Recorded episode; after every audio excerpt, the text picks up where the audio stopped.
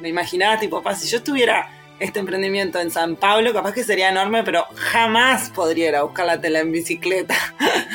yo quiero emprender en Uruguay, yo amo Uruguay y este emprendimiento no es, o sea, como que no lo concibo como algo, ay, capaz que después no sé, hago, lo vendo. No, esto es mi vida. Hola, te saluda Silvana Nalem y quiero darte la bienvenida a un nuevo episodio de Onda Emprendedora, un podcast sobre cómo desarrollar, gestionar y escalar un emprendimiento en Uruguay.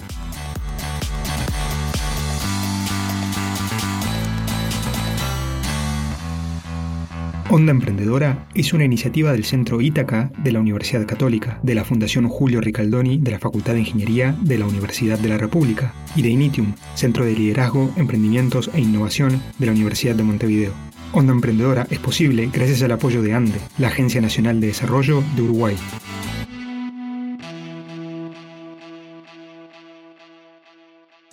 En el episodio de hoy te traemos una conversación con Luciano Urruti, diseñadora textil, agente comercial, community manager y gerente de ventas, todo en uno de Pequeña Mole.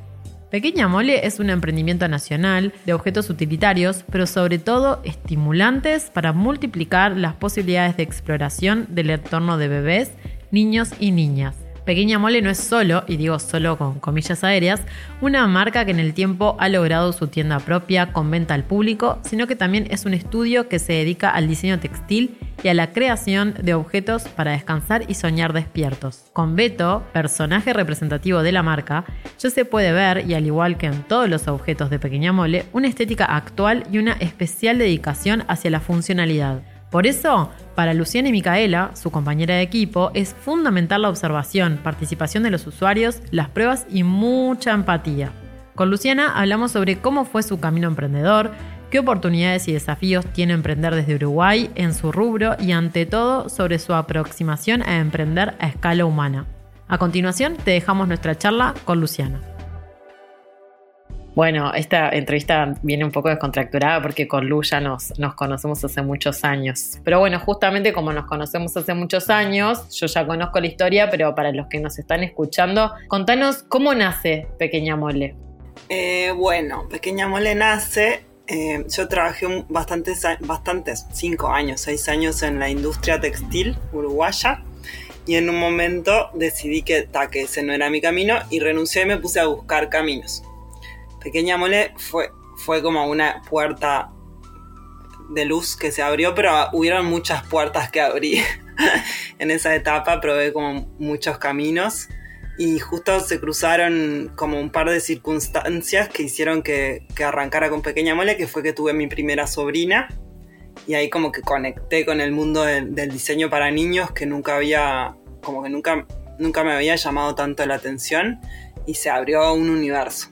Y también pasó en esa época que, que con charlas con gente, yo estaba buscando caminos, entonces con charlas así con amigos como que hablábamos del, tema de lo lindo que era el mercado de los niños, como que se cruzaron un par de cosas, hicieron que empezara a intentar por ahí, como diseñando para mi sobrina y obvio con mucho más tiempo libre porque había renunciado para hacer esa búsqueda. Y, y empezó así re hormiguita. Eh, con un par de cosas para ella. El primer producto fue el mini puff, como un silloncito. El mini puff en realidad, si bien sí, sí, lo rediseñé y lo pensé mucho como adaptado a lo que se podía conseguir acá y a la producción, a la forma de producción que yo tenía, etcétera, no es un diseño mío. Eh, es como yo hice un relevamiento de qué le podía regalar a ella que, que fuera como súper útil y eso y, salió eso de los puffs infantiles y como que lo rediseñé, pero no es un diseño mío. Y, el, y Beto es el segundo producto. Pues la difusión de esas cosas, nomás por la gente que las veía y, y como que ahí me copé y dije, tal, lo voy a hacer en serio y desde el inicio, como que... Desde el inicio como que lo planteé como completo, como quien dice. Pensé en la marca, pensé en la estética, pensé como que lo largué, como. Ya con el mini puff ya había creado la marca, digamos. No sé por qué, creo que porque estaba con, con esa cabeza de buscar caminos, entonces quería encontrar algo que me. como a lo que dedicarme y, y, yo trabajo así, como que me, me desambullo como medio de lleno a pensar todos los detalles. Muchas veces surge esto de que un objeto se diseña para de repente un cliente o algo y a veces eso queda y vos en realidad eso ya lo viste como una oportunidad justamente para pensar en algo que tenías ganas y que así fue como que también concebiste esta marca. O sea, no solo generaste el primer producto, sino que ese producto empezó a ser como parte de un, de un contexto. O sea, por eso también la, importancia de la estética. No sé si hoy, pero bueno, si siempre desde el inicio vos eh, produciste acá, o sea, te hay cosas que fabricabas vos, hay cosas que tercerizabas. ¿Cuáles son también los desafíos, no? O sea, de producir acá en Uruguay, ¿por qué elegir este, mano de obra uruguaya? Sí, eh, desde el inicio y hasta ahora se produce todo acá. Obviamente en Uruguay no hay industria de, tela, no de producción, sino de fabricación de tela, entonces las telas son importadas, pero no es que las importe yo, las, las compro en el mercado local, pero ellos las importan. Eh, pero la producción sí es todo acá. Em, los tiene desafíos y también tiene beneficios, como quien dice, ¿no? El desafío más gigante para cualquier persona que hace algo productivo en Uruguay es que no se consiguen materiales. Es muy difícil crear con la, escasez de materiales que hay acá. Te tenés que adaptar a que los broches sean todos negros a que, o sea, como es súper difícil. Yo lo que desde el principio usé eso como un, como, no tanto como un, como un límite, sino como, ta, como una, una condicionante del juego, digamos. Como, y me, parece que estuvo muy bien porque, porque adapté el diseño a eso y no se nota como quien dice. Em, ese es el desafío más grande. Después, el desafío a nivel así como producción y costos, que es un desafío para todos, para mí como emprendedora productiva y para otro que tiene que ir al supermercado a comprar, es que obviamente el costo de vida acá es muy alto y, y el costo productivo es muy alto. Y el costo de impuestos es muy alto. Pero lo mismo, lo tomo como reglas del juego. Como está, yo quiero emprender en Uruguay, yo amo Uruguay y este emprendimiento no es o sea, como que no lo concibo como algo, ay, capaz que después no sé, hago, lo vendo. No, esto es mi vida. Y mi vida es acá, así que las reglas del juego son acá. Yo cuando, cuando, ahora ya no hago todo como hacía antes en bicicleta, todos los mandados. Pero me acuerdo mucho siempre cuando hacía todos los mandados en bicicleta, que siempre estaba pensando como eh, cuánto vivir en Montevideo y tener un emprendimiento acá me permitía eso. Me imaginaba, tipo, papá, si yo tuviera este emprendimiento en San Pablo, capaz que sería enorme, pero jamás podría ir a buscar la tela en bicicleta. Claro, o sea, un poco en, función de esto que, que, vos decías, ¿no? Quizás algunas cosas, bueno, yo porque sé que algunas cosas me acuerdo que las arrancaste haciendo vos, de repente me acuerdo, creo que vos cortabas eh, y, después mandabas a, coser o algunas cosas. Si, si bueno, si eh, hay cosas que, primero, si esas cosas las seguís haciendo vos o no, pero bueno, ¿por qué elegir ¿no? esa, esa mano de obra acá uruguaya? He probado más de un modelo. Primero probé todo, hacer todo yo, después siempre analizo todo, voy a fin de año analizo todo lo que estoy haciendo y veo si tengo que hacer cosas diferentes. Entonces, en esas, en esas análisis y pruebas, probé producir todo yo, probé, bueno, voy a intentar tercerizar lo más posible, probé meter a, más gente adentro de como mi estructura para que los costos productivos sean como internos, como que he probado bastantes cosas. Como que llegué a un equilibrio en que a mí el emprendimiento que me hace feliz es un emprendimiento a escala persona como que los caminos del emprendedurismo a veces te guían para el escalar, el escalar, el escalar, el escalar.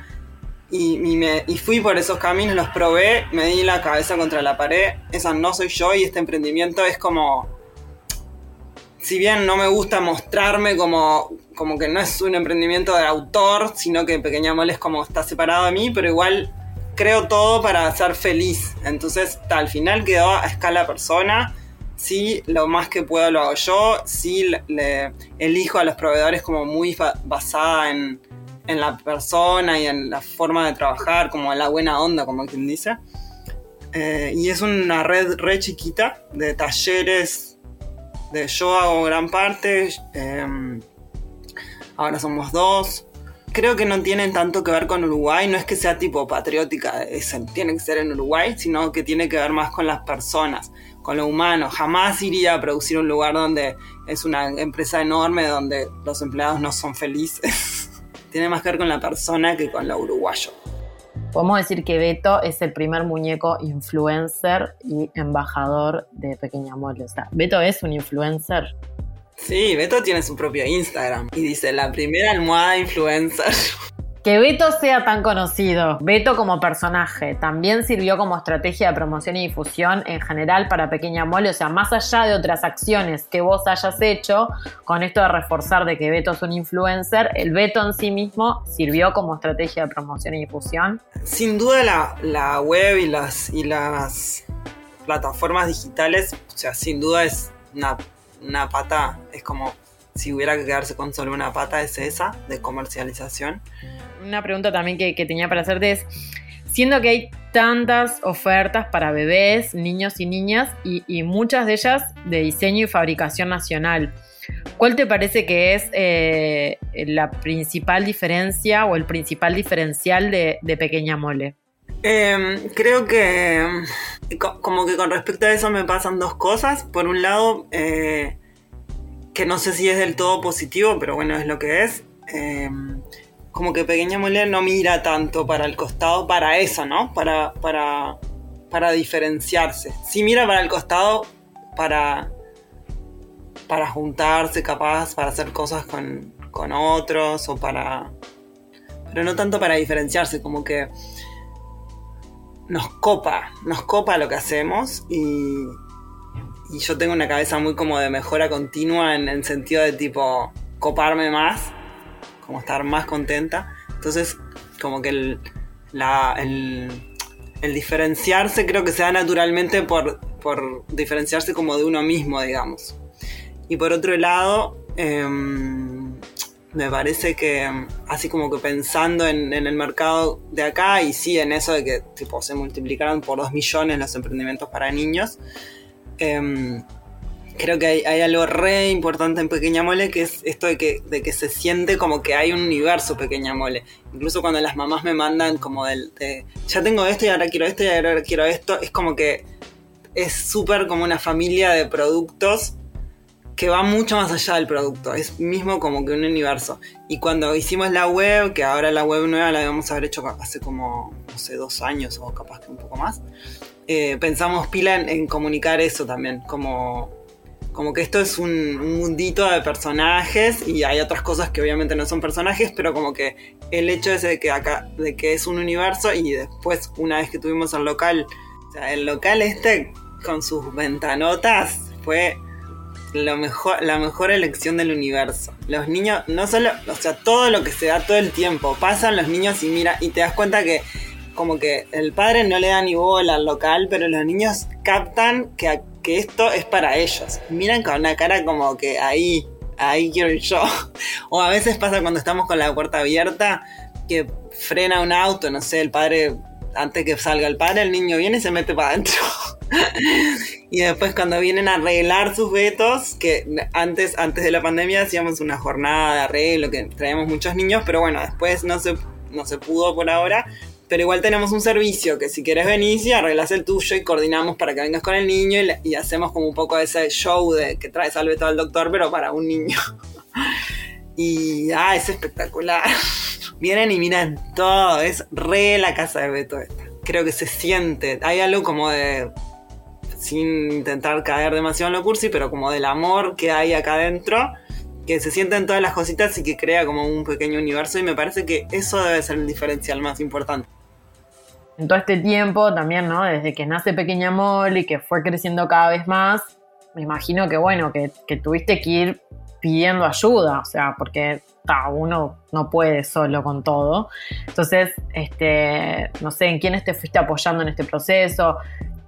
No sé si solicitaste capital financiero, si no, si el ecosistema emprendedor, hay instrumentos del ecosistema en los que te fuiste apoyando en estos años. Desde el principio y naturalmente me, me acerqué como al ecosistema y me parece como, como base. Eh, me acuerdo de una de las primeras así como ideas que tuve que hice la, como la primera formación en emprendedurismo hace años ya y creo que por eso de, encarar desde el inicio las, cosas como integrales como bueno no capaz que es por, por la profesión proyectual que uno como que proyecta no, no, no se tira como sobre el actuar sin proyección, no sé. Y desde el inicio, sí, mucho antes de, en un momento, años después de, haber ya recorrido varios acercamientos al ecosistema, llegué al Capital Semilla y fue más como económico el apoyo y fue súper importante, pero incluso antes del Capital Semilla de Ande, me había acercado pila a veces a, formación, a distintas formaciones más relacionadas a aprender negocio, a a validación, no tanto validación de pequeña mole porque empezó distinto, pero así con otras ideas. Eh, a mentoría, que la mentoría fue después de Capital Semilla y me pareció ah, súper, súper importante como el... Tiene mucho que ver también con encontrar obviamente el mentor adecuado, pero mm, fue como una cosa re importante para mí, de relacionarme con con un empresario con la cabeza como abierta para como acompañarme un poco a las decisiones o darme su opinión en las decisiones. El mentor fue re importante. Eh, de gestión también tuve, busqué muchas veces apoyo como de, gestión contable, de que me enseñaran a hacer cosas que yo, análisis que yo no sabía hacer, hace no tanto, hace dos años capaz. Eh, en una de esos apoyos de gestión más así como, no sé si contable se llama eso de gestión.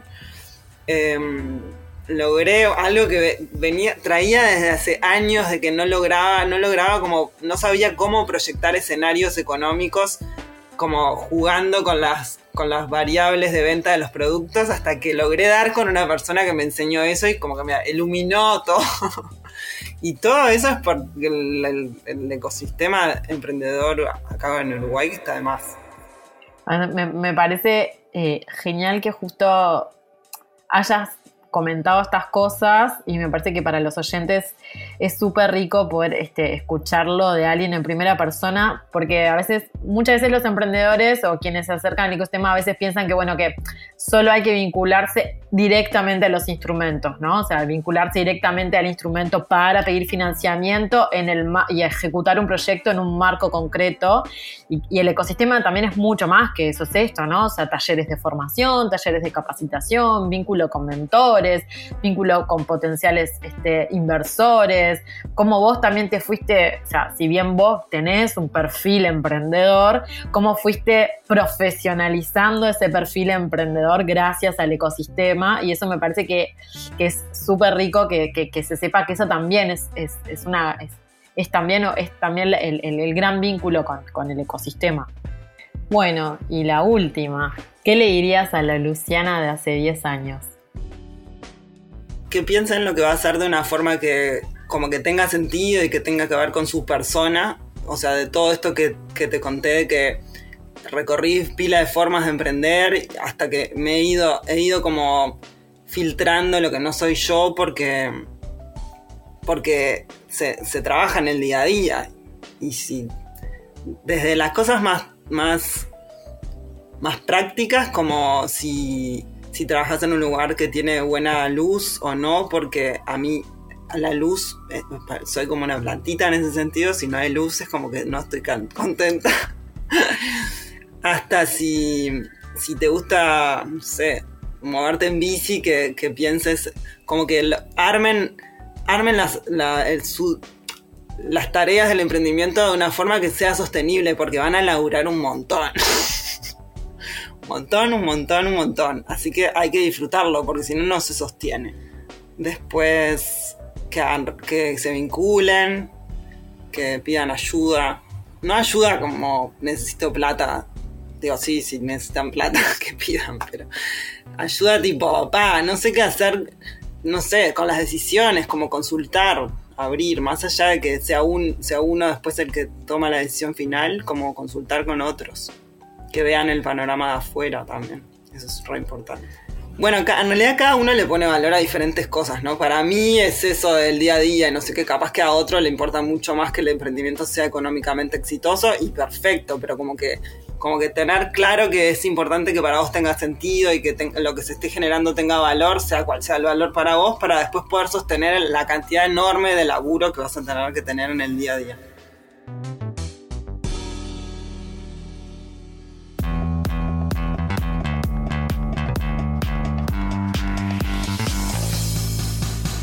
Le agradecemos a Luciano Ruti por compartir su experiencia con la comunidad de emprendedores y emprendedores de Uruguay.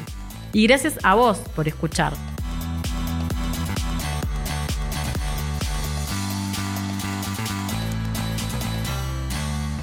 Si disfrutaste de este episodio de Onda Emprendedora, compartilo en tus redes sociales con el hashtag Onda Emprendedora y seguinos en Spotify, Apple Podcast o en tu plataforma de podcast preferida. Yo soy Silvana Nalem y me despido hasta una próxima Onda Emprendedora.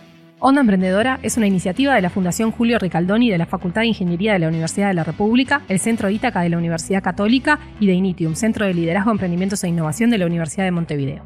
Onda Emprendedora cuenta con el apoyo de ANDE, Agencia Nacional de Desarrollo de Uruguay, y fue producido por La Parla Media. Música original, Nacho Villalba. Conducción, entrevistas y producción de contenidos, Josefina Maisonave, Maggie Yuria, Silvana Nalem, Anaquiar Ortolani y Andrea Solari. La producción por La Parla Media es de Álvaro Caso y el diseño de sonido es de Conrado Hornos.